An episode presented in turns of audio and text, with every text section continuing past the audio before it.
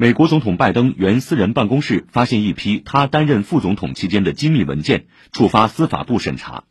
美国媒体近日报道，继去年十一月二号在华盛顿智库宾夕法尼亚拜登外交与全球接触中心的拜登昔日办公室内发现一批机密文件后，拜登的法律团队又在另一处地点发现一批带有涉密标志的文件。拜登昨天承认。他在特拉华州的私宅被搜出了第二批源于其担任副总统期间带有机密标识的文件，并表示将配合司法部的调查。